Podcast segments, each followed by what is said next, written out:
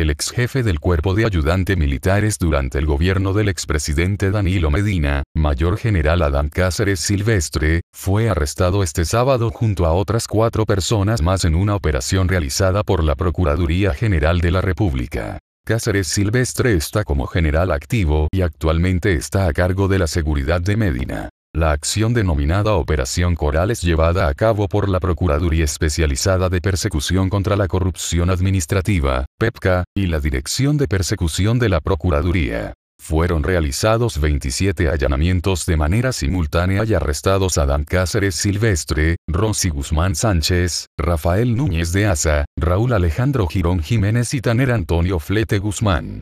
Rosy Guzmán Sánchez es la pastora de la iglesia evangélica en la que se congrega Cáceres Silvestre y que forma parte de una investigación de corrupción contra el alto jefe militar durante el gobierno pasado. Los otros son militares colaboradores del ex jefe del cuerpo de ayudantes militares, incluyendo el contador de esa unidad. Los 27 allanamientos fueron realizados en el Distrito Nacional, San Pedro de Macorís, Monte Plata, Samana y la provincia Santo Domingo.